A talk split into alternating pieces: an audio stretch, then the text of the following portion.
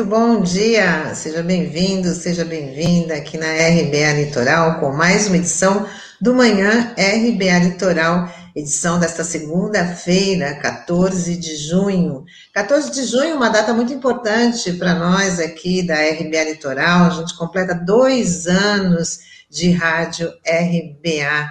Aí, agradecendo a participação de todos vocês e também do nosso time de, de colunistas, o Sérgio Pardal, professor Pascoal, José Marques Carriço, a Nani Boni, estão aqui com a gente fazendo esse programa que é para vocês. Então, muito obrigada aí pela, pela audiência nesses dois anos de RBA Litoral.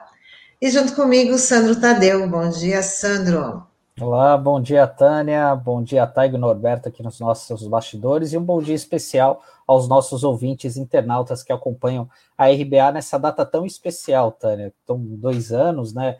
É algo muito importante, né? É uma rádio que se diferencia não somente pela parte do jornalismo, mas também pela parte musical, aí com Marcos Canduta, com Olavo Dada, né? Com uma programação é, muito boa, né? Musicalmente que se diferencia das demais, né? Então é um orgulho, é uma, uma grande satisfação estar tá participando com vocês aqui nesse projeto, é, nesse período aí, são quase cinco meses a, aqui com vocês, né? Mas já parece que já estou há bastante tempo. Você agregou a nossa família, né, Sandro? Muito bom. E a gente começa aqui com as nossas notícias do dia. Ricardo Lewandowski, ministro do STF, decidiu negar os pedidos de liminar das defesas do general Pazuello e da médica Mayra Pinheiro e manteve as quebras de sigilo telefônico e telemático dos dois, como foram aprovadas pela CPI da Covid. Segundo o magistrado, as quebras, abre aspas, guardam plena pertinência com o escopo da investigação, sem se mostrar abusivas ou ilegais. Os senadores também aprovaram as quebras de sigilos do ex-secretário executivo de Saúde, Elcio Franco, do ex-secretário de Saúde do Amazonas, Marcelo Campelo, do assessor da presidência para assuntos internacionais, Felipe Martins, do empresário Carlos Wizard, do médico Luciano Dias Azevedo e do virologista Paulo Zanotto. Quer dizer, aí mais uma ação dos senadores da, da CPI da Covid para tentar investigar esse gabinete paralelo, né, que aconselha o presidente da República na condução da pandemia da Covid-19, né, Sandro? Sim, Tânia, e é algo importante, porque a CPI ela tem revelado, né, é, não somente através dos depoimentos, mas até mesmo dessa coleta de provas, alguns assuntos muito importantes, né, que muitas vezes estão vindo à tona aos poucos, né? Então, ontem mesmo a gente teve uma informação relacionada à Pfizer, né, dizendo é, sobre essa, o fato do governo federal estar ignorando os pedidos da Pfizer, né, enfim, é um pedido que seria enviado ao Fábio Van Garten, que disse que não tinha conhecimento, que não tinha feito contato com a Pfizer, e ali no ofício está claramente, está é, claro, né, dizendo isso, né, que ele que receberia essa proposta, é, do, para o governo federal sobre compra de vacinas, enfim, né? Então, é, esse é um trabalho importante aí que a assessoria da CPI vai fazer, né? De fazer o cruzamento dessas informações e a partir dessa quebra de sigilo, a gente começa a montar esse quebra-cabeça de uma forma melhor, o que é importante para a gente esclarecer essa situação, né? E assim como fez o governador do Maranhão, Flávio Dino, o governador de São Paulo, João Dória, multou o presidente Jair Bolsonaro no último sábado. O motivo foi a falta de máscara no evento dos motoqueiros, item recomendado para evitar a disseminação da Covid. O valor da multa é de R$ 552,71. O filho do presidente, Eduardo Bolsonaro, e o ministro da Infraestrutura, Tarcísio Gomes de Freitas, também foram multados pelo governo estadual.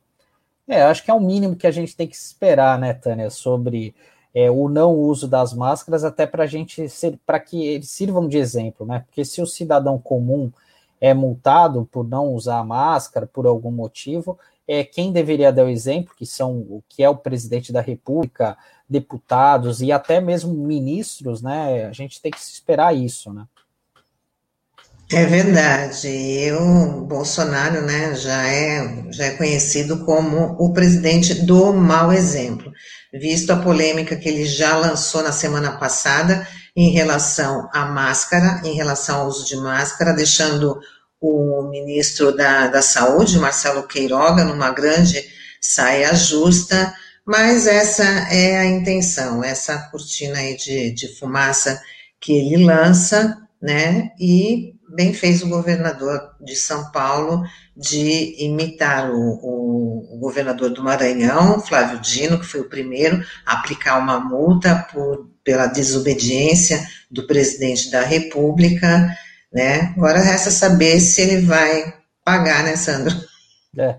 Não, e só um complemento, Tânia, porque a, semana passada a gente falou dessa polêmica de não usar a máscara, né? Mas assim, foi algo que a gente até passou batido aqui pela gente, e tem uma lei federal que sancionada pelo próprio presidente de julho do ano passado que fala da obrigatoriedade, né, do uso das máscaras em espaços públicos e privados, ou seja, então é somente para ele jogar para o público, enfim, para fazer média com essas pessoas, né? Mas é uma lei que ele mesmo sancionou. Então, para mudar isso, ele ou ele que mande um, um novo projeto para o Congresso ou que se aprove algo nesse sentido lá, né? Então, até isso ele acaba querendo jogar com a opinião pública, né? Mas ele acaba sendo desmascarado aí em questão de horas, né? Quando vem à tona uma informação dessa de uma lei que ele mesmo sancionou. É, incoerência se chama Bolsonaro, né? Bom, e toda a população do estado de São Paulo vai, deve ser vacinada contra a Covid-19 até setembro. Pelo menos essa foi a promessa feita pelo governador João Dória neste domingo. Isso significa que o cronograma de vacinação no estado foi antecipado em mais de um mês para alguns grupos Nesta quarta-feira, começa a imunização das pessoas com idade entre 50 e 59 anos. Bom, Sandro, se esse calendário for cumprido, é uma boa notícia da, antecipação aí da imunização, pelo menos das pessoas de todo mundo do, do estado de, de São Paulo. Resta saber se vai ter vacina para cumprir esse calendário, né? Mas que se trata aí de uma, de uma boa notícia. Todo mundo já está bem empolgado, aí já vendo qual é, os mais jovens, né? Já sabendo, vendo aí o calendário, já marcando lá o dia que poderá ser vacinado, tomara que aconteça, né? Hoje mesmo o Butantan já está distribuindo mais uma remessa aí de vacinas tanto para o tanto estado de São Paulo, como também para todos os estados aí do país. É. E é importante que tenha vacina na, nas, com as duas doses, né, Tânia? Porque muita gente acabou tomando a, uma, uma, determinada dose, como por exemplo a da AstraZeneca, que eu acho que a maioria das pessoas que, que foi vacinada nos, nas últimas semanas, né? E a gente espera que exista, que tem essa vacina disponível, né? Porque, obviamente, é uma notícia que deixa a gente muito empolgado, né? Com essa possibilidade de do estado inteiro estar imunizado aí até setembro e tal, mas a gente espera que eh, chegue de, cheguem de fato essas vacinas, né? Porque muito se fala da variedade de vacinas, talvez a, a Coronavac agora consiga é, venha mais vacinas da Coronavac, até mesmo da Pfizer também está, estão vindo também aqui para a Baixada Santista, né? E, e, um outro assunto importante, Tânia, é sobre o gás de cozinha, que ele já subiu quase cinco vezes mais que a inflação em um ano e terá um novo aumento de 5,9% hoje.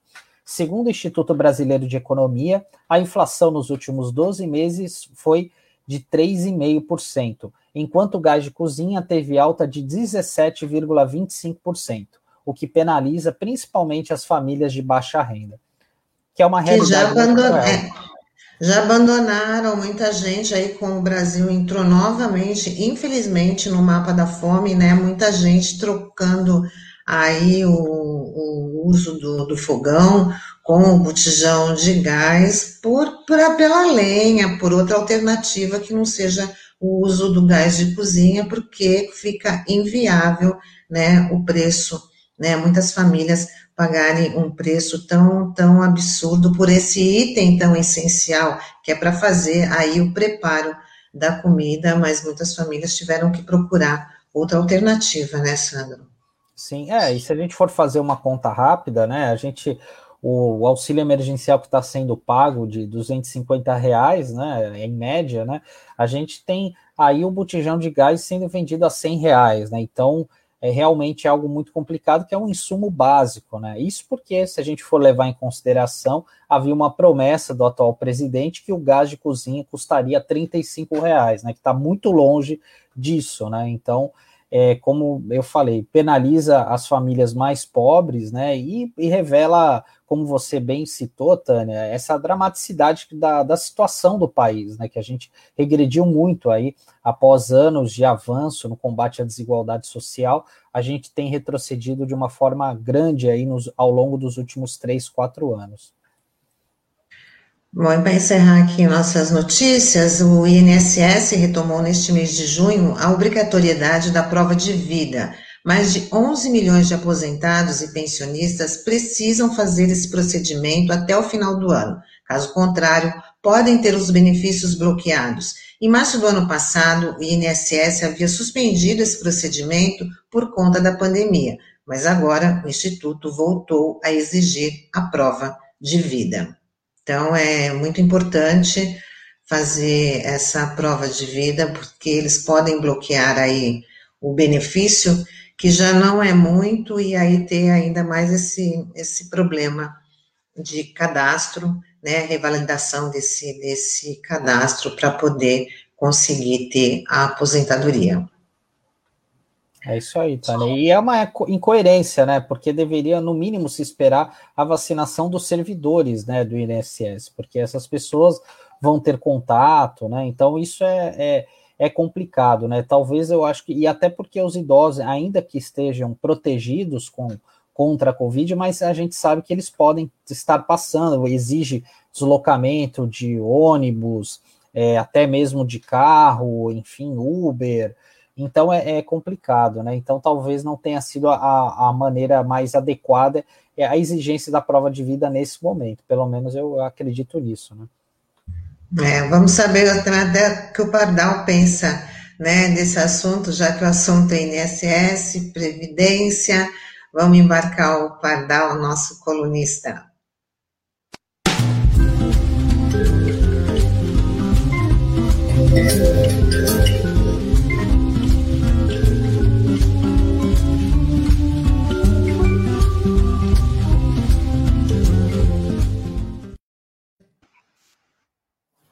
Bom dia, Pardal, seja bem-vindo mais uma vez, tudo bem? Bom dia, Tânia, bom dia, Sandro, bom dia, o povo do estúdio, e bom dia a quem está nos assistindo, é, ou nos ouvindo pela rádio, ou nos assistindo nas redes sociais. Mas você sabe, menina, que eu achava que era muito mais de dois anos que a gente estava já com a rádio, viu? eu pensei que a gente estava comemorando cinco anos, seis anos. Mas Parabéns para você também, viu, Pardal, que está aí com a gente desde, o, desde o começo, abrilhantando nossas segundas-feiras, né? Cada segunda-feira é uma aula aí que o Pardal traz para a gente, bem legal. É uma honra estar aqui desde o começo. Deixa eu só falar uma coisa antes de entrar no meu tema. Essa historinha de prova de vida, vamos falar a verdade, é uma baita estupidez. Sabe por quê? Porque prova de vida de verdade se daria se tivesse sido colocado em prática o projeto anterior, ou seja, toda certidão de óbito automaticamente notifica a data prévia e o INSS corta o benefício. Então, não é bem prova de vida. O que a gente tinha que fazer era organizar direitinho a prova de morte, entendeu? Não a prova de vida. Ou seja, quando o óbito é estampado, ele tem que imediatamente entrar no DataPrev. Não precisa nem servidor olhar aquilo lá, entendeu? É o computador, é o programa que faz. Na hora que pintou lá, olha aí, fulano morreu, corta! E pensionista tem que requerer, tem aquela história toda, né? Então, sabe, vamos, vamos e venhamos. Esse negócio de prova de vida é, na verdade, uma comprovação de ineficiência, de incapacidade e de omissão. É preciso resolver isso de verdade, não essa palhaçada. Em todo caso, por enquanto, é isso que vai acontecer. Bom. O tema de hoje, Pardal. É, ah, deixa eu só anunciar o tema que está aqui, de, tá aqui, tá, tá aqui bonitinho, né? né? Como você vai falar como ficam as aposentadorias pela média da, vi, de, da vida toda com o julgamento do STF. Você vai falar se tem alguma regra aí de transição, explica para o nosso ouvinte e internauta. Vamos lá. Primeira coisa importante. Na sexta-feira, eu passei o dia inteiro montando a tese, montando a discussão para hoje e o tema para a minha coluna, né, que foi publicado hoje, mas eu não conseguia terminar aquela porcaria porque não acabava a votação. No final das contas, a votação da STF deu 5 a 5 e o Alexandre de Moraes pediu vistas. Ou seja, o processo está suspenso de novo. Por um lado, dá uma baita raiva. Por outro lado, é um espaço para a gente discutir. É um espaço para a gente bater no erro. Por quê? Porque o que está acontecendo é que o INSS, nesse caso, só se defende com mentiras. É um monte de inverdades que estão sendo colocadas nesse debate no Supremo Tribunal Federal. Primeiro lugar, qual é o rebubu? Qual é a história em si? É simples. Em 1999, vem uma lei 9876 e muda a base de cálculo dos benefícios. Enquanto a base de cálculo antes eram os três últimos anos de salário, a base de cálculo passou a ser os maiores salários que representem 80% de todos. Desde... Ah, aí vem a grande discussão. A regra, em geral, diz 80% de todos os, os salários, de todas as contribuições da sua vida. E aí veio uma regra de transição. Vejam bem, o que a Lei 9876 diz é que a base de cálculo são os maiores salários que você teve, representando 80% de todos, de toda a sua vida. E aí veio a regrinha de transição. Só uma coisa importante, pessoal, o que é regra de transição? É simples. Aquele sujeito que, na hora que a lei mudou, já tinha completado todas as exigências, é direito adquirido, não se discute. Aquele que entra no sistema depois que a regra mudou, é regra nova, não se discute. E aquele que já estava no sistema, mas não tinha completado ainda as exigências para o direito ao benefício. É aí que o bicho pegava. Então, o legislador diz assim: para quem já estava no sistema, não tem direito adquirido, mas tem a chamada expectativa de direito, nós fazemos uma regra de transição que tem que ser mais favorável, menos ruim, não é? Então, veio a regra de transição é a seguinte: vamos trabalhar com os maiores salários que representem 80% de todos de julho de 94 até o último dia de todos os tempos. Já tem uma palhaçada aí. Por que julho de 94? Eu respondo, porque foi o mês em que o real passou a valer. Eles não querem é discutir as moedas anteriores, porque fica mais difícil de fazer cálculo. Porque, de verdade mesmo, veja, se a lei é de 99, tinha que ser 98, 97, tinha que ser 96 para frente, não 94. Né? Tinha que ser dos três últimos anos para frente. Mas não, jogaram para 94. Então, prestem atenção nessa questão.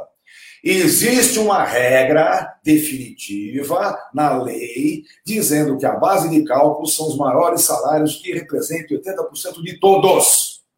E existe uma regra de transição que diz que o cálculo deve ser feito com os salários de julho de 94, como diria o Dorico Paraguaçu, para frentemente, para trásmente não vale mais. Só tem um probleminha. Nos casos em que a média do sujeito da vida toda seja melhor, é lógico que ele tem direito, porque essa é a regra. A regra geral é superior à regra de transição. A regra de transição só tem validade quando mais favorável ao segurado em si. Quando é mais desfavorável, use a regra grande. Ó, para vocês entenderem bem isso, isso é tão verdadeiro, tão verdadeiro, que na emenda de 2019, eles não fizeram regra de transição. Eles colocaram na regra nova total que o cálculo se faz em todos os salários de contribuição, não tem mais tirar os menorzinhos 20%, é todos, mas desde julho de 94 até a data da aposentadoria. Não existe mais regra de transição ou regra definitiva com a mudança dessa prática. Bom, significa, portanto, que só o pessoal que aposentou-se ainda com a validade da 9876 até o dia 13 de novembro de 2019 é que pode discutir essa questão. Tudo bem?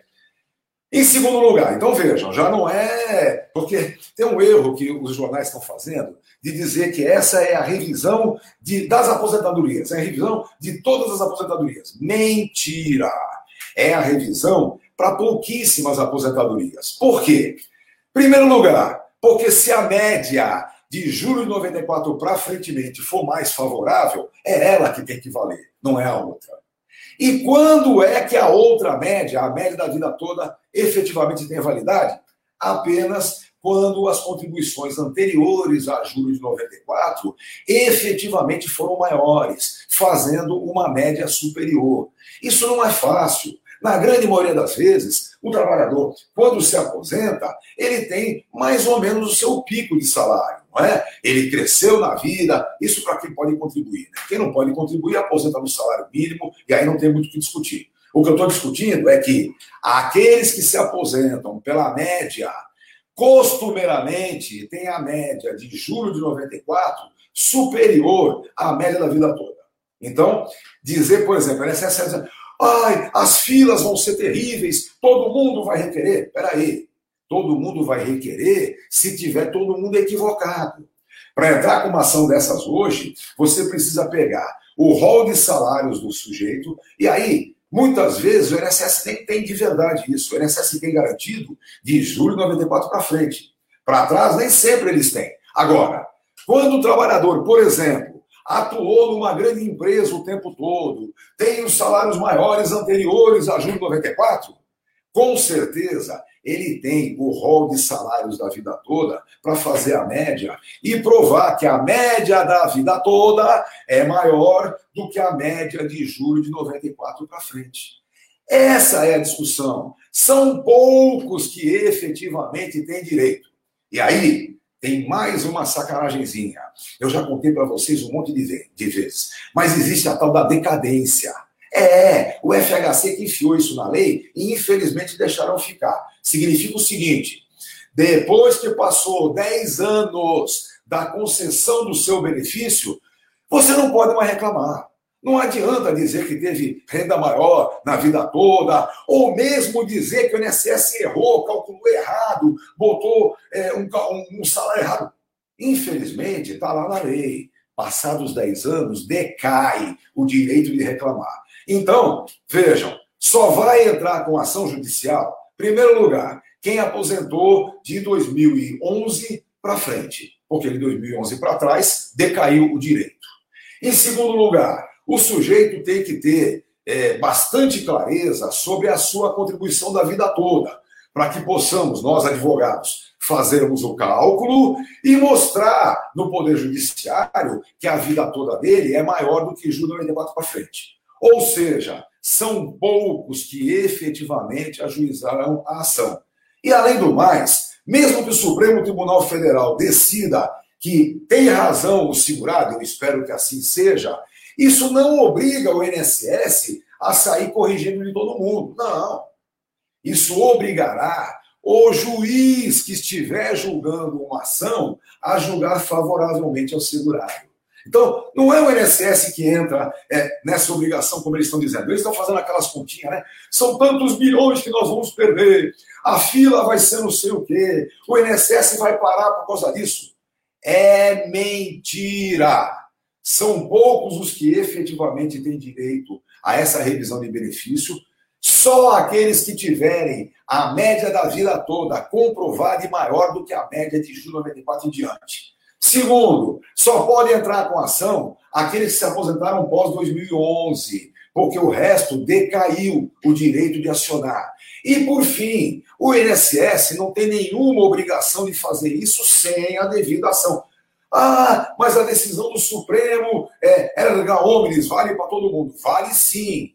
Mas quem responde à decisão do Supremo Tribunal Federal são os juízes. Não é à toa, por exemplo, que tem um mundo de ações, dessas ações da, da, da, renda, do, da média da vida toda, que estão suspensas, aguardando a decisão do Supremo.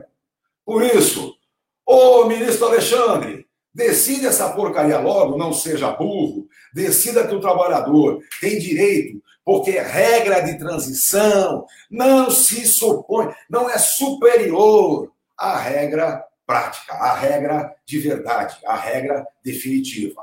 Portanto, quem tiver a média da vida toda superior à média de julho 94 em diante, tem direito a essa revisão.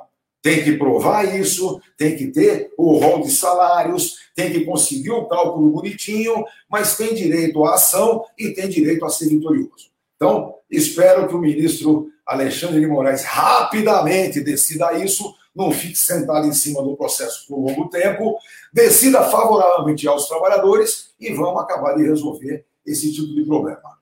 Não caiam nessa lorota que o INSS está dizendo, não caiam nessa conversa.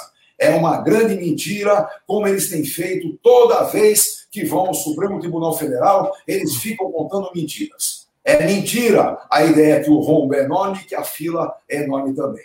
São poucos que têm direito, mas têm direito, não pode sair perdendo. Vejam, um, um, uma das coisas que mais acontecia era aquele pessoal que se aposentava mais rápido com medo da mudança da lei, tendo uma, um, um cálculo superior anterior. Mas isso é meia dúzia, não são tantos assim que possam efetivamente é, assoberbar ou acabar com a grana do INSS.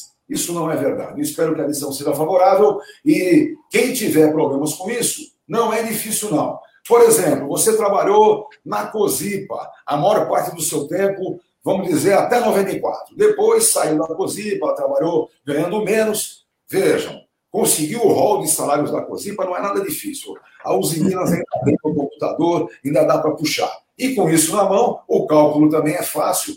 Todos os institutos por aí, eh, os atendimentos de advogados, têm o cálculo prontinho no computador. Faz o cálculo. Deu uma média superior, ajuize a devida ação. É isso. Então, veja, não é, não é algo assim fora da realidade, fora do propósito. O que me enerva profundamente, me faz brigar tanto, é o INSS contando lorota sem vergonha de cálculos que eu não sei de onde eles tiram. Sabe? E agora, né, com esse imbecil desse fascistinha na presidência, a coisa lá fica pior, né? Eu acho que hoje a tecnocracia do INSS que fala mentira é que cresce lá dentro. Ô Pardal, só uma dúvida. É, essa ação, ela é de que ano? E você sabe quem que provocou o STF para fazer essa discussão? Ah, rapaz, eu não sei especificamente. Não, quem provocou para chegar ao Supremo foi o INSS. O INSS foi derrotado no STJ e provocou para ir ao Supremo. Mas da onde a ação, eu não sei, rapaz. Eu tinha visto um dia desse, mas já esqueci da onde é. Mas como é que as coisas funcionam? É uma ação individual, no campo individual, que chega ao Supremo por alguma razão e o Supremo coloca para todo mundo, o erga omnes, né, valendo para todo mundo, porque isso resolve um monte de problemas. Por um lado, é bem interessante esse tipo de atitude, porque resolve mesmo um monte de ações. Por outro lado, complica bastante, porque termina com qualquer possibilidade de debate jurídico. Depois que a gente toma uma invertida dessa no Supremo Tribunal Federal, você não consegue recolocar em discussão de jeito nenhum.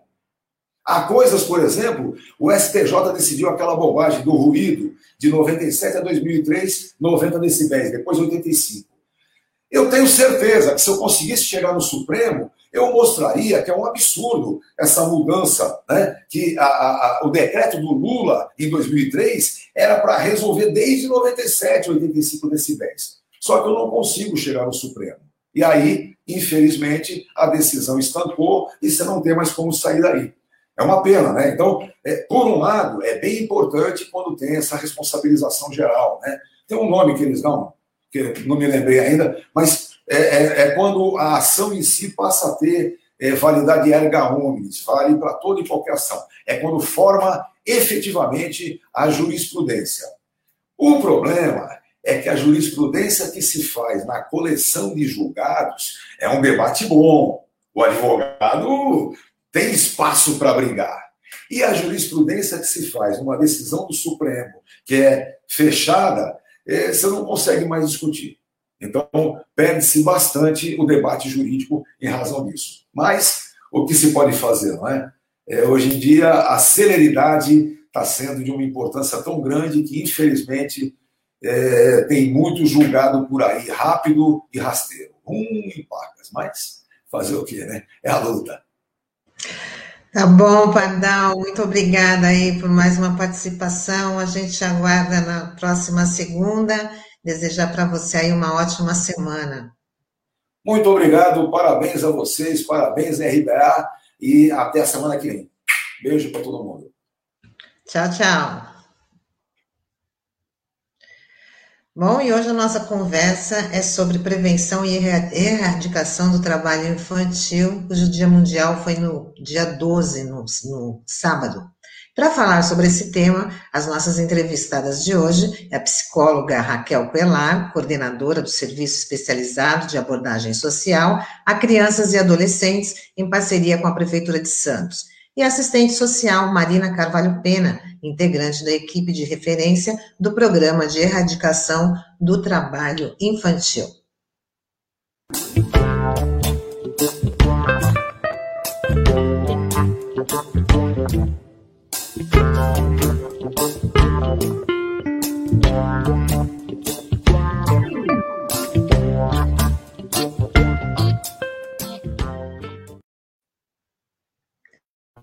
Muito bom dia, Marina, Raquel, sejam bem-vindas. Muito obrigada pela participação aqui de vocês no Manhã RBA Litoral.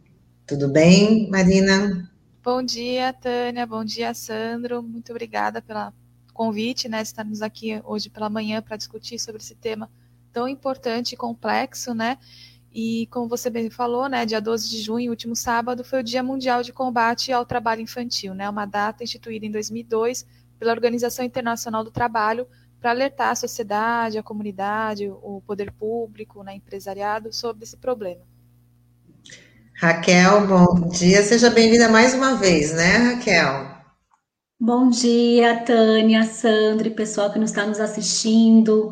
É, estamos imensamente gratas né, por esse espaço e ainda mais um espaço tão relevante e de um tema tão importante, né, que é a questão do trabalho infantil. Muito obrigada. Bom, vamos começar já falando a Marina, depois a, a, a Raquel, assim, na atuação de vocês no combate à, à erradicação do trabalho infantil. Quais os principais desafios? Começa pela Marina, depois a Raquel pode, pode continuar. O trabalho infantil, ele é um problema, né, complexo, ele é mundial, histórico, né, é, dados de 2016 da Organização Internacional do Trabalho apontam que em 2016, 152 milhões de crianças e adolescentes com idade entre 5 a 17 anos estavam em situação de trabalho no mundo. Né? No Brasil, segundo a PNAD, né, eram 1 milhão 768 é, mil crianças e adolescentes de 5 a 17 anos espalhados por todo o país em situação de trabalho infantil. Além disso, né, o dado histórico, né, ao longo da história da humanidade, a gente consegue identificar é, situações de trabalho infantil, esse contexto ele foi mudando muito recentemente, né, com a nova concepção da infância, né, de que precisa ser um, um momento protegido, é, de, de, desenvolvimento e de é, possibilidade de aquisições, tendo em vista que é, ainda está acontecendo uma série de formações né, na, do, na, criança e no adolescente, que por isso precisaria é, retirá-los, né, não permiti-los ficar no trabalho, tendo em vista os problemas, os prejuízos que o trabalho pode fornecer ao longo da vida é, para essas pessoas. É, no Brasil, há 30 anos, é, com a Estatuto da Criança e Adolescente, houve uma nova concepção a respeito do, do que é trabalho infantil. Atualmente é entendido que trabalho infantil é toda ocupação laboral de criança e adolescente abaixo de 16 anos que resulte ou não em, em recursos, em ganhos materiais ou recursos materiais ou pessoais, o adolescente ele pode trabalhar a partir dos 14 anos, né, é, como um jovem aprendiz, que é um contrato especial de trabalho, em que é respeitada uma carga horária máxima né, de trabalho e que não conflite com as atividades escolares. Já em 2008, teve a instituição do decreto 6481, que proíbe é, trabalho para qualquer pessoa abaixo de 18 anos, é, desde que esse trabalho seja caracterizado como perigoso, insalubre, né, penoso e prejudicial ao desenvolvimento psíquico, físico e também que ocorra no período noturno e horários locais que prejudiquem a frequência à escola. Dentre essas formas de trabalho, nós temos é, o trabalho infantil em situação de rua, né, que a Raquel vai explanar agora pouco mais tarde, é, o, traba o, trabalho por meio do tráfico de drogas, o aliciamento de crianças e adolescentes para o crime organizado, a exploração sexual, o trabalho infantil dentro de casa, né, no espaço doméstico, faxineira, empregada doméstica, é, babá, cuidadora de idosos, e também o trabalho infantil que acontece dentro dos estabelecimentos é, comerciais. É, o trabalho infantil hoje ele tem raízes que tão, tão, são tanto culturais, né, existe um mito relacionado a esse problema. Quem nunca escutou aquela palavra é, aquela frase: é melhor estar trabalhando que estar roubando, criança é, que está trabalhando fica fora das ruas. Além da, do aspecto cultural, a gente também tem a questão da desigualdade socioeconômica do nosso país, que é, reproduz a pobreza e, for, e fortalece a, a inserção precoce de crianças e adolescentes no trabalho. A gente não pode desconsiderar a grave crise sanitária que nós nos encontramos por conta da Covid-19, que tem trazido impactos é, significativos para o crescimento desse fenômeno. E por conta disso, né, que a CEMIPET, né, que é a Comissão Municipal de Prevenção e Erradicação do Trabalho Infantil, se comprometeu em realizar uma campanha ao longo do mês de junho com ênfase numa diversidade de atividades não presenciais que contribuíssem para dar visibilidade e alertasse a sociedade em geral sobre essa grave violação de direitos de crianças e adolescentes. É, atualmente, é, em todo o país, o carro-chefe né, de, de, do enfrentamento ao trabalho infantil, ponto focal, é na política de assistência social, por meio do Programa de Erradicação do Trabalho Infantil.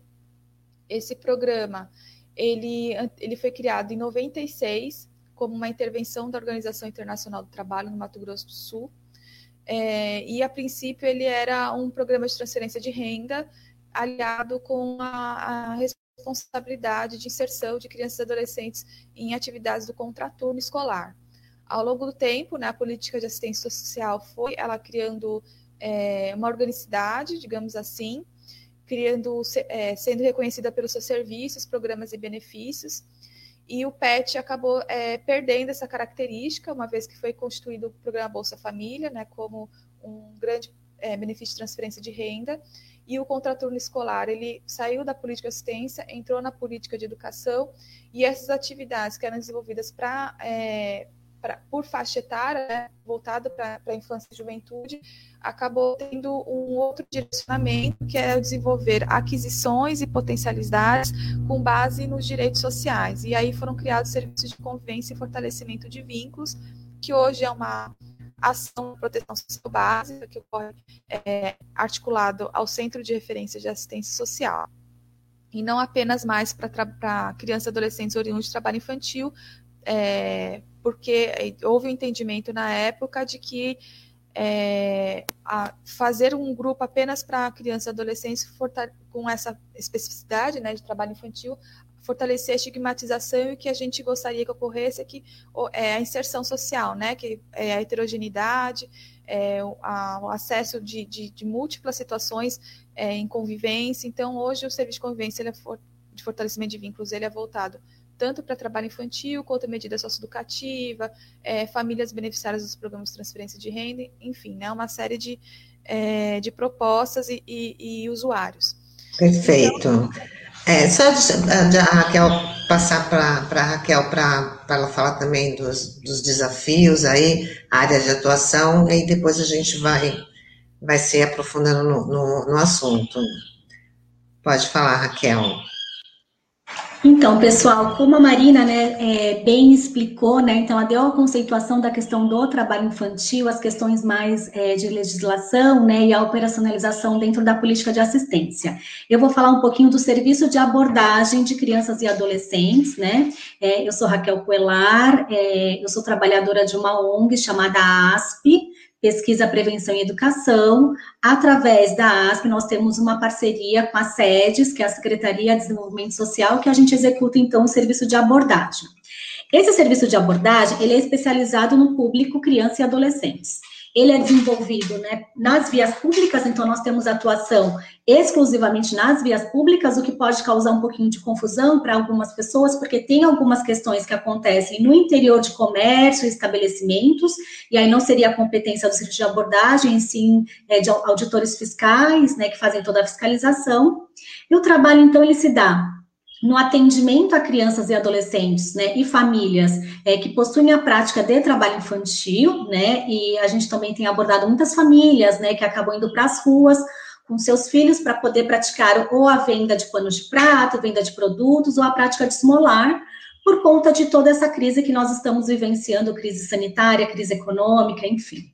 Bom, e falar um pouquinho desse atendimento, como ele ocorre, né? Como ele ocorre nas vias públicas, a gente acaba contando com a interferência, né, é, dos munícipes, é, a própria rua, a rua é muito dinâmica, só que esse atendimento, ele é pautado, é importante a gente esclarecer isso e ressaltar, sempre reafirmar, que ele é pautado numa escuta qualificada, é, a equipe, né, que é composta por psicólogos e assistentes sociais, realizam esse atendimento é, por meio da construção do vínculo. Então, o que é a construção do vínculo? Né? É importante que a gente trabalhe nessa diretriz, até porque nós estamos atendendo crianças e adolescentes, então, até para que a gente possa nos aproximar de uma maneira ética, respeitosa, a gente trabalha na construção do vínculo para que a gente possa, de fato, identificar essa criança esse adolescente, porque um, dos objetivos né, do serviço de abordagem é trazer essa criança esse adolescente para a rede de proteção.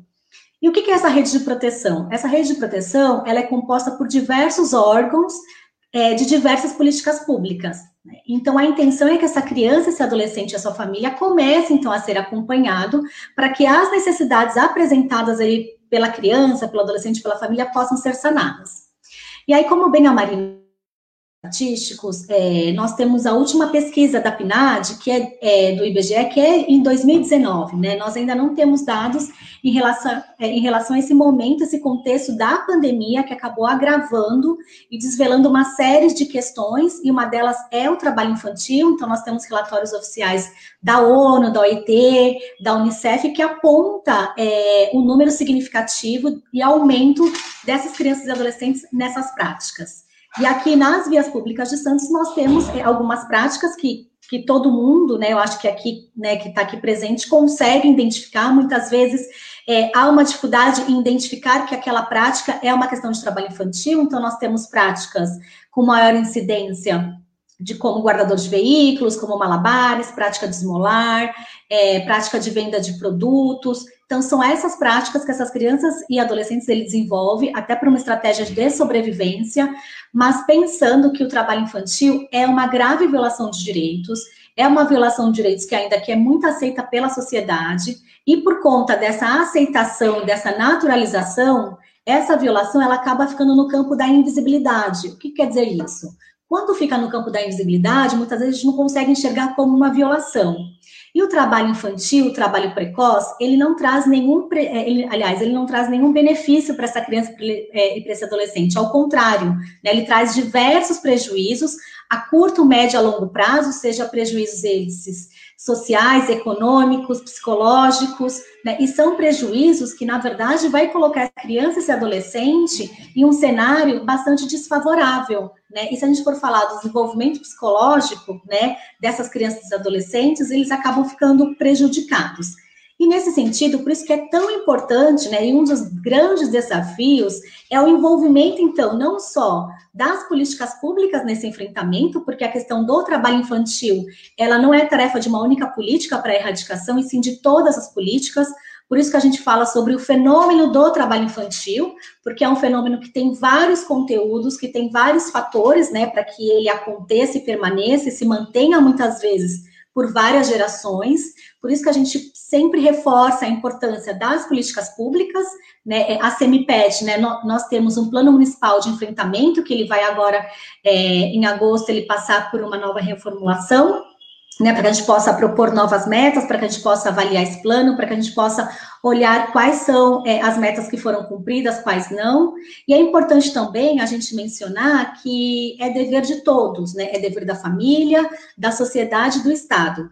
Por conta disso, a questão do trabalho infantil ela tem a ver com todos nós, né? Por conta de ser uma violação de direitos tão aceita e que ela carrega um ranço muito forte, um peso muito forte historicamente e culturalmente, por isso que não é difícil a gente escutar que o trabalho infantil é uma solução para essas crianças, quando não é. Né, quando não é solução, quando, um, é, quando a questão do trabalho infantil, ela não vai trazer benefícios, ao contrário, né, e a gente é, para pontuar, né, é, de uma forma bastante enfatizada, que essas crianças esses adolescentes, quando eles é, começam a prática do trabalho infantil, seja por N razões, muitas vezes, e quase a maioria das vezes, aliás, ele acaba se afastando do contexto escolar, né? E quando esse afastamento ele acontece, é muito prejudicial para essa criança e para esse adolescente. E muitas vezes esse afastamento, ele acaba ocasionando a evasão escolar.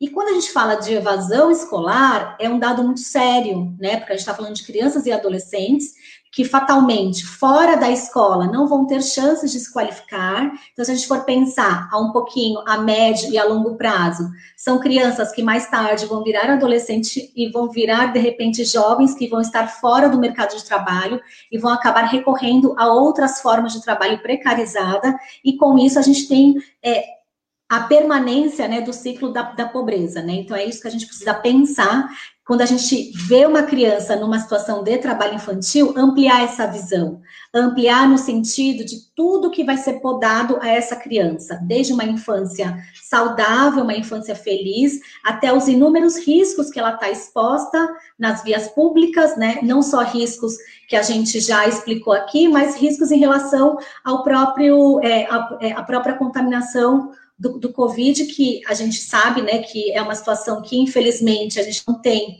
uma previsão de término, e durante a pandemia, o trabalho infantil, como outras violações, mas aqui o recorte é do trabalho infantil, não, é, ele não deu trégua, ao contrário, né, nós percebemos um aumento significativo dessas situações, por isso que o serviço de abordagem, ele, pela tipificação do SUAS, é um serviço essencial, e por que, que é um serviço essencial? Que é um serviço que é primordial e é um serviço que não parou, ao contrário, né, a gente está tendo muitas questões aí, né, que a gente vem identificando. Esse serviço também ele atua mediante denúncia, né, então qualquer município, qualquer pessoa pode realizar uma notificação, e aqui em Santos nós temos o canal municipal, né, de notificações dessas situações, que é 153, nós temos o Disque 100 também, né? É, lembrando que essas notificações elas podem ser anônimas e também nós temos os conselhos tutelares, que aqui em Santos nós temos três bases do conselho, né? Nós temos o conselho da Zona Central, conselho da Zona Leste, conselho da Zona Noroeste, que também é uma porta, é um canal aí de notificação para ocorrência de trabalho infantil e demais violações contra crianças e adolescentes. É, bom dia, Marina, Raquel. Queria deixar uma pergunta para cada uma de vocês. É, Para Marina, eu gostaria de saber é, sobre essa falta de conscientização que existe, até de desinformação por parte do comércio, sobre a existência do programa do Jovem Aprendiz, porque outro dia eu estava ouvindo até um dirigente de uma um representante do comércio aqui da cidade e ele falando coisas que é, você via nitidamente que ele não conhecia, não desconhecia essa possibilidade do adolescente estar trabalhando. Eu queria saber como que é feito esse trabalho né, de, de conscientização das empresas, até mesmo dos comércios, de poder utilizar essa é, é, assim os adolescentes serem utilizados como uma mão de obra, enfim, ajudá-los nessa fase, né, tendo um trabalho monitorado, obviamente, né?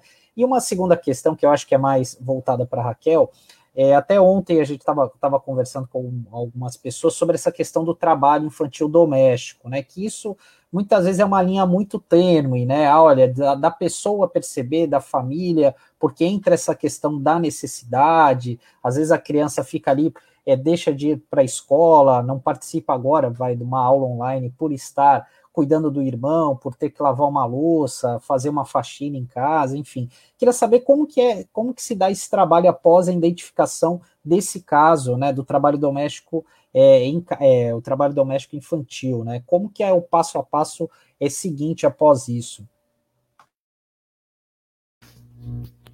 É ótima pergunta, Sandro, sobre o jovem aprendiz, né? O programa Jovem Aprendiz ele é uma forma de trabalho protegida a partir de 14 anos.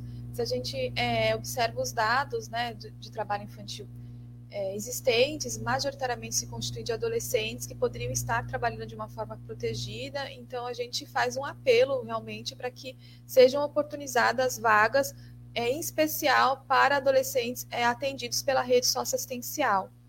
É, atualmente, no, no, na comissão, né, na CEMIPET, a gente tem um grupo de trabalho que a gente discute questões relativas à socioaprendizagem.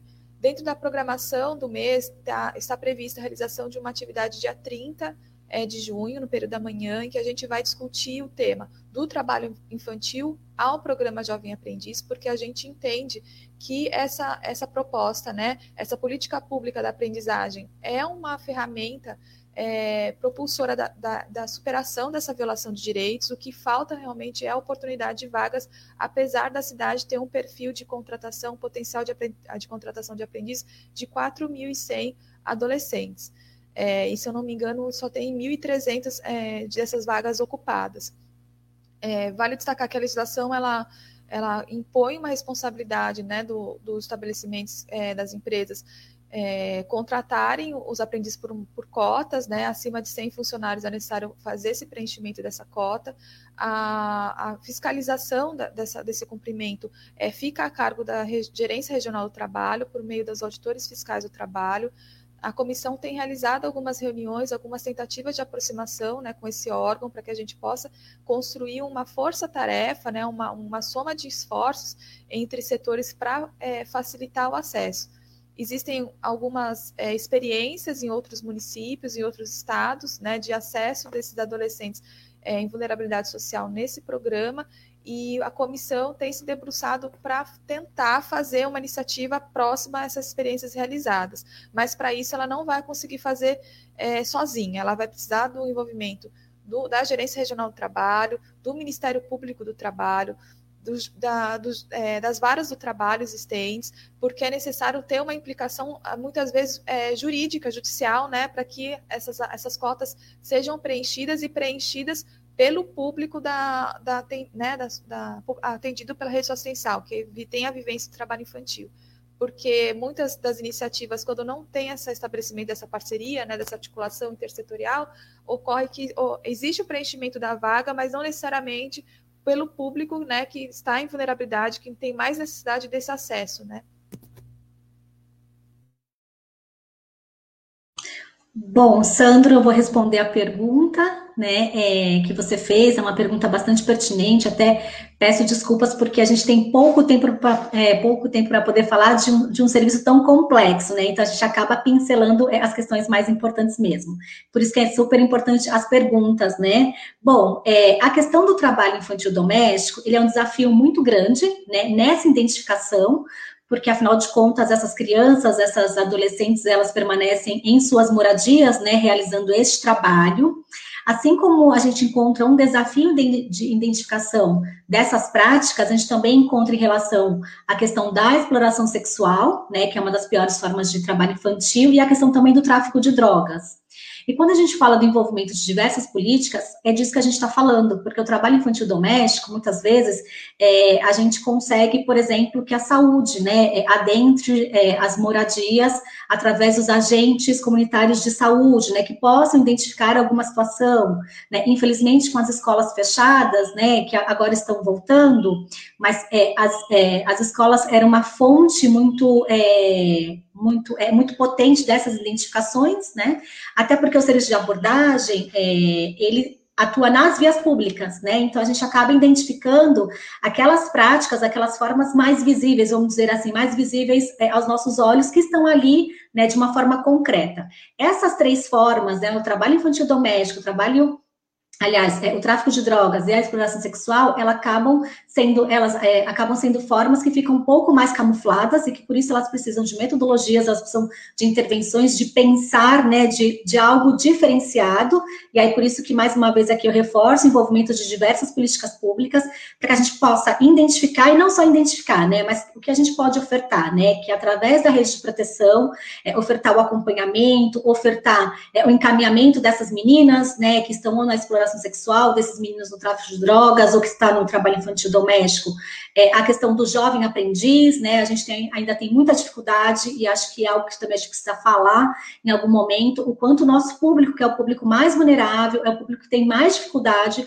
ele não consegue acessar o trabalho legal e protegido, né? Então, para além do cumprimento de cotas, a gente também precisa que as empresas, né, enfim, tenham esse olhar social de inclusão, né, até porque é, a gente tem aí é, uma, é, uma meta para a erradicação do trabalho infantil em todo o território nacional, e isso só vai acontecer com os esforços e os empenhos de todos. Por isso que a gente sempre bate na tecla que o trabalho infantil é tarefa de todos, da sociedade, do Estado e da família também. E só falando só de uma forma bem rápida da família, aqui a gente também sempre reforça o quanto é importante a gente não culpabilizar e não responsabilizar essas famílias, né? Então, por isso que é importante a rede de proteção, a rede de atendimento atuar né, nessa proteção, nessa escuta qualificada, para que a gente possa entender o que está acontecendo com essa família, com essa criança, com esse adolescente.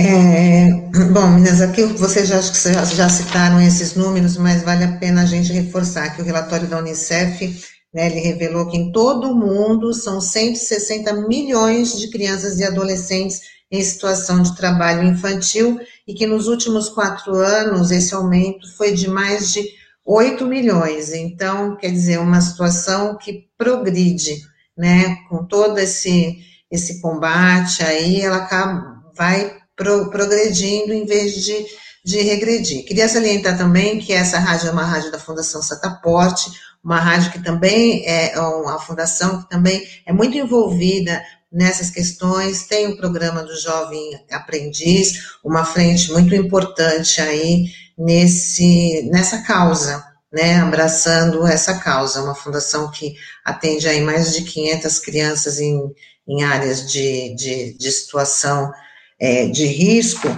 e reforçar o que vocês colocaram aqui, que o, traba o trabalho infantil, além dele impedir o direito da, da educação, da cultura, do lazer, da convivência em família, ele também, muitas vezes, eu queria até saber que vocês falassem sobre isso, eles impedem o direito à vida, porque muitas vezes as crianças são colocadas né, numa situação tão, tão desfavorável, tão, tão arriscada, e eu queria saber a opinião de vocês sobre isso, se vocês têm muitos casos, aqui, é, aqui na nossa região, como é que é isso? Sim. Bom, é, Tânia, você você tocou num aspecto muito importante, porque é isso, né? É, fora todos é, os prejuízos, fora todo é, todos é, os lugares que essa criança, esse adolescente não vai mais ocupar, seja a escola, lazer, cultura, tem uma questão de um risco eminente, né? Uma questão de um risco de vida mesmo, né? E aí a gente reforça que não é só risco de vida física, vamos dizer assim, mas é uma questão psíquica, né? Porque essa subjetividade dessa criança, desse adolescente, vai sendo construído através da experiência que eles têm do trabalho infantil. Então, é, as etapas são puladas, né? Do desenvolvimento psicossocial, né? Então, por isso que a gente fala sempre, a gente reforça o quanto o trabalho infantil, ele não traz nenhum, ele não traz nenhum benefício, né? E é importante, Tânia, que a gente tenha espaços como esse, né, da rádio e outros espaços, para que a gente possa cada vez mais falar e reafirmar isso, né? Porque é um processo mesmo de desconstrução, né? Quando a gente fala, quando a Marina falou do conceito da infância, né? A gente está desconstruindo é, algumas questões que foram postas para nós durante muitos anos, né? Então, por isso que é importante esses espaços, né? Que a gente possa falar, informar, sensibilizar. Marina. É muito importante essa colocação sua, é, porque o ano passado o Ministério da Saúde ele lançou uma cartilha, né, que ele faz um levantamento sobre acidentes de trabalho em decorrência é, do trabalho precoce, né? É, e aí, quando a gente pensa em trabalho infantil, a gente às vezes vê, vê uma naturalização desse problema, é, colocando que ele não traz tantos riscos para o desenvolvimento, mas a consequência máxima do trabalho infantil pode ser a morte. É, esse, esse relatório do Ministério da Saúde trouxe que nos últimos 12 anos, 46 mil crianças e adolescentes passaram por algum tipo de agravo à saúde em função do trabalho precoce. E também aponta que é, 27.924 tiveram algum acidente de trabalho grave durante esse período e 279 chegaram a falecer. Além dessas consequências mais físicas, como a Raquel trouxe, a questão do, do acesso à educação que fica precarizado, né? Uma pesquisa recente da PNAD sobre a política de educação, é, que fez um mapeamento dos motivos da evasão escolar, é, apontou que 39% se afastaram do contexto escolar por necessidade de trabalhar ou então por afazeres domésticos, né? 11,15 apontaram que estavam envolvidos em afazeres domésticos, que também são considerados como né, formas de trabalho infantil. É, em Santos, a gente tem alguns dados né, relacionados a acidente de trabalho. É, tiveram 93 fichas de notificação de acidente de trabalho durante esse período, é, de 2012 a 2020. E uma pesquisa recente feita pelo MEC, é, o Prova Brasil, que é um instrumento que faz um diagnóstico de como se encontra a educação pública, né, é, em todo o território nacional, apontou que 431 alunos de quinto a nono ano é, se autodeclararam que trabalharam fora de casa durante o período estudado. Então, esses, é, esse alerta é muito importante porque as consequências relacionadas ao trabalho infantil, elas trazem tanto no aspecto físico quanto psicológico, seja por distúrbios do sono, cansaço, alergia, problemas respiratórios. E quando a gente pensa na questão da Covid, a gente tem mais um impacto físico para o desenvolvimento dessas crianças e adolescentes, além de prejuízo do crescimento, como acidentes que podem ocasionar problemas e lesões na, na formação da coluna e outras deformidades né, físicas. É, e a gente também não pode considerar os impactos sociais, né, impactos que podem trazer para a sociedade. Os impactos econômicos principais é a reprodução da pobreza, a manutenção da desigualdade social. E, para além disso, o Brasil ele é signatário né, de convenções internacionais em que ele se colocou é, a favor da eliminação de todas as formas de trabalho infantil. 2021 é considerado pela ONU como ano da eliminação do, do trabalho infantil, e 2025, pelos Objetivos de Desenvolvimento Sustentável, é, o Brasil ele também assinou declarando que vai eliminar o trabalho infantil é, em todas as suas formas, né, desde as piores como listas, como o tráfico de drogas, até aquelas que são mais visíveis, né, dentro do estabelecimento comercial e nas ruas. Ocorre que se o Brasil não conseguir alcançar essas metas, ele pode sofrer multas e embargos internacionais sobre seus produtos exportados. É, isso é importante salientar porque muitas pessoas pensam, ah, mas, por exemplo, que é, o Brasil é, né, é, exportador de agronegócio, todo mundo sabe né, que ele exporta é, laranja, por exemplo, né? na cadeia produtiva da laranja, provavelmente você não vai encontrar é, o trabalho infantil. No entanto, a, a, exportação da laranja pode sofrer algum tipo de multa ou embargo internacional, porque o Brasil não conseguiu eliminar o trabalho infantil nas suas outras modalidades, como essa que a Raquel citou, né, do trabalho nas ruas. Então, é necessária uma ação integrada, é uma responsabilidade da sociedade, do Estado, em conjunto, pensar alternativas e um cardápio de oportunidades para tirar crianças e adolescentes do trabalho. Marina, é, eu ia te perguntar, é, a gente, você tem ideia, é, tem esse, esse, número aqui na cidade de quantas crianças é, foram é, é, identificadas como trabalho infantil, um, um, número recente, até mesmo aqui na região, e até depois passar para Raquel, para falar como que é esse trabalho interligado com os municípios, que muitas vezes a gente vê é, as crianças é, fazendo malabares. Antigamente a gente via muito, por exemplo, entregando panfletos ali de empreendimentos imobiliários, e certa parte da sociedade, ah, não, mas essa criança, é, esse adolescente é do outro município, né? Como que é esse trabalho também com as outras cidades? Em relação à questão né, quantitativa, a gente tem hoje um mapeamento realizado pelo Serviço Especializado de Abordagem Social, que é esse que a Raquel coordena. Em Santos também existe um outro serviço né, com essa nomenclatura, que ele é vinculado ao CREAS POP, né, que tem um, uma função de atendimento à população em situação de rua é, com perfil adulto, mas nos horários em que a ASP não desenvolve seu trabalho, né, que é Serviço de Criança e Adolescente, ele faz essa cobertura é, no entanto, a gente precisa destacar que não é apenas essa forma de trabalho infantil existente no município e que para essas outras formas a gente não consegue ter é, essa capilaridade e esse, esse diagnóstico.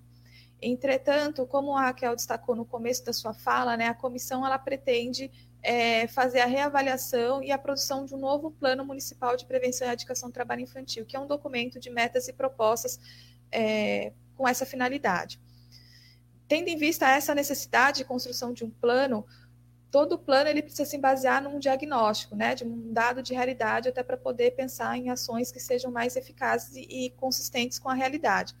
Então, para a organização desse plano, vai ser prevista uma etapa de construção de um diagnóstico em que seja possível né, é, abranger esse olhar, essa perspectiva para além do trabalho nas ruas. Bom, Sandro, e respondendo à sua pergunta, né, é importante a gente destacar que como o serviço de abordagem ele atua nas vias públicas especificamente, então nas vias públicas a gente não só aborda crianças e adolescentes e famílias do nosso município, né? Nós abordamos de outros municípios, né? Outros municípios que até de outros estados também, né? Porque nós temos relatos de famílias que estão vindo de outros estados para que possam aqui tentar uma vida melhor. E aí pensando, né, na nossa localização geográfica, o quanto permite esse fluxo de pessoas, né? Isso acaba sendo muito facilitado. Então a gente acaba identificando crianças e adolescentes de outros municípios, tais como São Vicente, Praia Grande, é, Guarujá, né? E por isso que é tão importante este olhar, é, aliás, este olhar é, intermunicipal, né? E as discussões até antes da pandemia, né? Antes desse cenário pandêmico, nós tínhamos é, bastante avanço, né, com alguns municípios. Por conta da pandemia, né, nós acabamos, é, de uma certa forma, nos distanciando, né, por toda essa questão que está acontecendo, né, de reordenamento até dos, dos, serviços diante de nós reinventarmos o trabalho. Só que nós estamos já fazendo essa aproximação, né, através da equipe do PET, né, em relação a alguns municípios, para que a gente possa retomar, né, porque é importante esse olhar, esse olhar intermunicipal, né, até porque, muitas vezes, né, como eu disse, é, os meninos que estão aqui, né, é, em determinado número, eles são de outros municípios, eles também precisam ser acolhidos nos municípios de origem, né, então, os municípios de origem, eles precisam também ofertar o acompanhamento, de alguma forma, a gente ter esse diálogo bastante alinhado, né, e bastante afinado para que a gente de fato consiga é, proteger essa criança, esse adolescente, né? Então, por isso que é tão importante este olhar mesmo em relação aos, é, aos demais municípios que acabam sendo manifestados aqui nas vias públicas de Santos. Bom, meninas, infelizmente a gente está chegando aqui no final da nossa conversa, uma conversa aí tão tão importante, tão esclarecedora, né, para toda a sociedade, que precisa também estar tá ajudando, né, é, as pessoas que, como vocês, ah, nesse combate, né, então, com certeza, é, vocês vão ter outra oportunidade aqui de trazer para a gente aí mais informações sobre esse trabalho de combate e erradicação do trabalho infantil. Queria agradecer muito a, presença da Marina Pérez, da Raquel Coelar, né? E queria que vocês fizessem as considerações finais. Quero agradecer e né, deixar aqui o convite para todos né, e todas para que conheçam a comissão, os trabalhos da comissão. A, a, comissão não parou durante a pandemia, a gente tem desenvolvido atividades remotas, as nossas reuniões ordinárias e as atividades do grupo de trabalho para o mês de junho, a gente tem uma extensa é, proposta né, de atividade de palestras, entrevistas, é, com esse foco. Para conhecer melhor o trabalho, tem as nossas tem as páginas nas redes sociais, é, Semipet e SEV Santos. Então, fica aqui o convite para que vocês conheçam o nosso trabalho, ainda mais porque a proposta de combate e enfrentamento ao trabalho infantil precisa da participação da sociedade civil. Bom, eu quero agradecer a participação aqui é, em nome da Semipet, em nome de todas as pessoas que estão envolvidas neste trabalho, né, que é um trabalho é bastante desafiador, né? É uma causa bastante importante. Então, nós temos várias pessoas, né, que estão envolvidas nisso. Então, agradeço cada uma delas imensamente é, e, é, e, reforçando o quanto é importante esse espaço de diálogo. Então, agradeço é, a rádio por ter nos dado essa oportunidade, porque a questão do trabalho infantil, um dos eixos também corresponde à informação, à sensibilização, à mobilização de toda a sociedade. Reforço o recado da Marina para que é, as pessoas possam conhecer a página do Facebook da Semipet, tanto do Instagram. A nossa próxima reunião, que é de forma remota, ela vai acontecer no dia 24 de junho, às 9 horas da manhã. Essa reunião é aberta para qualquer pessoa, né? É importante que a sociedade civil ela se faça presente. Muitas pessoas no nosso cotidiano, muitas vezes elas perguntam, mas de que forma eu posso ajudar? De que forma eu posso tentar fazer alguma coisa? Participando da Semipet, né, já é uma questão muito importante, né, para que venha somar aí nosso grupo de trabalho, para que venha somar aí os nossos esforços. Então, mais uma vez, muito obrigada a todos e eu espero Raquel, que tenha outros momentos. Você, é bom você repetir o, o, o nome da página para aí o Taio coloca aqui para gente e você repete para os nossos ouvintes também. Tá. tá? É, é, a página é Semipet, tá? É uma sigla C C de casa, M de Maria, P de pato, E de escola, T de tatu, I de igreja. É difícil fazer, a gente pensar assim, né? Semipet.seves, tá? É, C de coração, E de escola, V de voador, V de voador, I de igreja e S de sapo. É, vocês jogando tanto, na, é, tanto no Instagram quanto no Facebook já vai aparecer também é, e vai direcionar para essas páginas, tá? É, e só reforçando, então, que a nossa próxima reunião é no dia 24 do 6 e a gente convida a todos que possam estar aí somando conosco. A Marina já mandou aqui, o Taigo vai colocar, Ai, já está tá colocando aqui para quem está vendo, né? E vai Ótimo. ficar esse conteúdo na internet, então fica mais fácil das pessoas acessarem também. Queria agradecer muito a presença de vocês tá? E com certeza a gente se encontra em outra oportunidade, porque o assunto é muito necessário, tá? Certo. Bom dia, Marina, Raquel, muito obrigada. Tchau, tchau, bom dia. E hoje, Sandro, é segunda-feira, dia de arte bancada. Será que o Donald vai falar para gente aí quais são as novidades do Arte Bancada? Muito bom dia, Donald. Bom dia, bom dia. Tânia. Bom dia, Tânia. Bom dia, Sandro. Tudo bem com vocês? Tudo bom. Sim, como, bem você, como você bem frisou, é, Tânia, toda segunda-feira nós temos o Arte Bancada, que é um programa de entrevistas é, aqui na RBA Litoral. A gente aborda diferentes aspectos do esporte, aspectos sociológicos, diferentes manifestações esportivas, alto rendimento, educacional. A gente traz também é, o de participação, a gente traz profissionais da área, a gente traz acadêmicos, enfim. É, é um, um, programa que a gente, é, como diz o, o slogan da, da RBA, né, aqui você ouve as notícias que os outros não dão, né, e as músicas que os outros não tocam. E em relação ao esporte também, a gente tenta trazer esses diferentes aspectos que, que não são comuns na mídia tradicional, né? Esses profissionais e essas outras manifestações esportivas. Na mídia tradicional, a gente está mais focados no alto rendimento e 90% no futebol, né?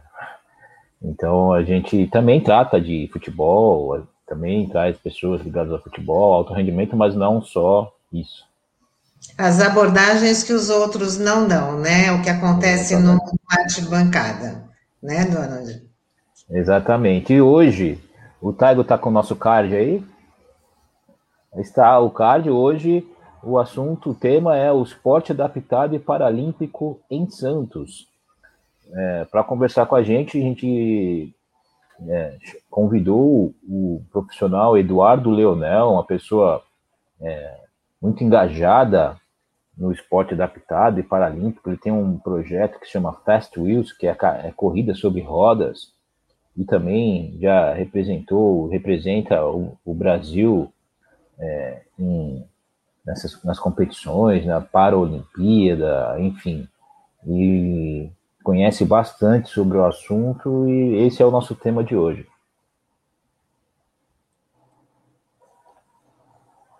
Legal. Ele é, ele é o técnico da equipe ainda, né? O...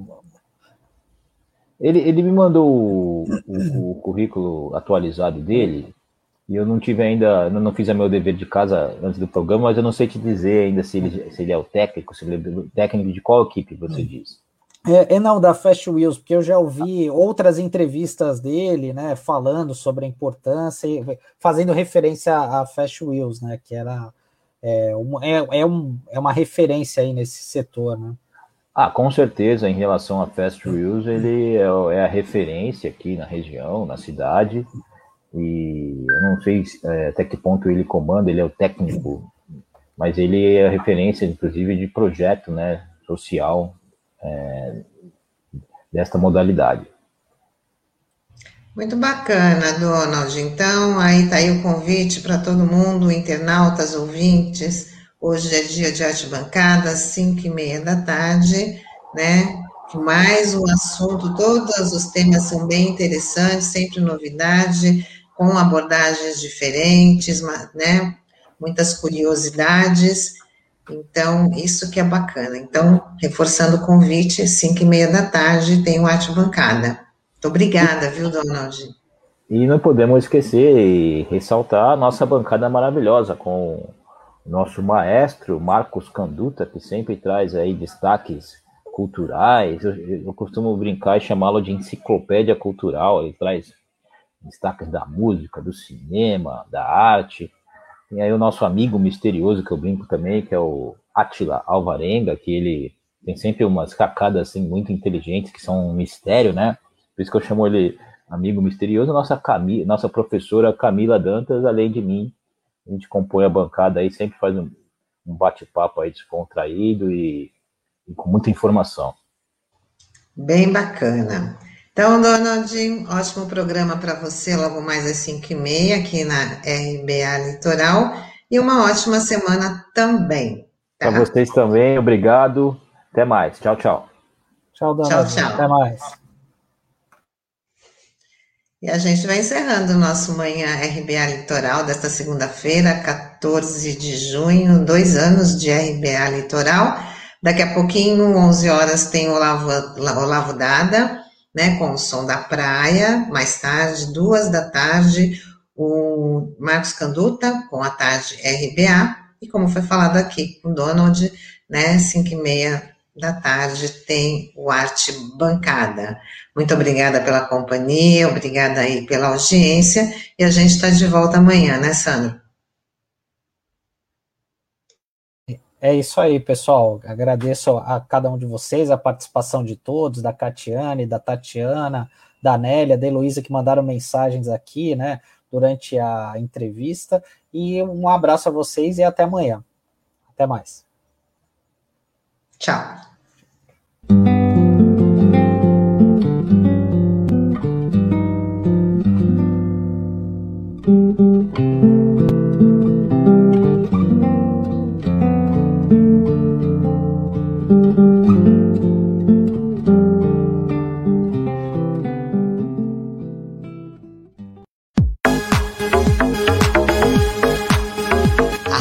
Brasil Atual Litoral é uma realização da Fundação Setaporte, apoio cultural do Sindicato Setaporte.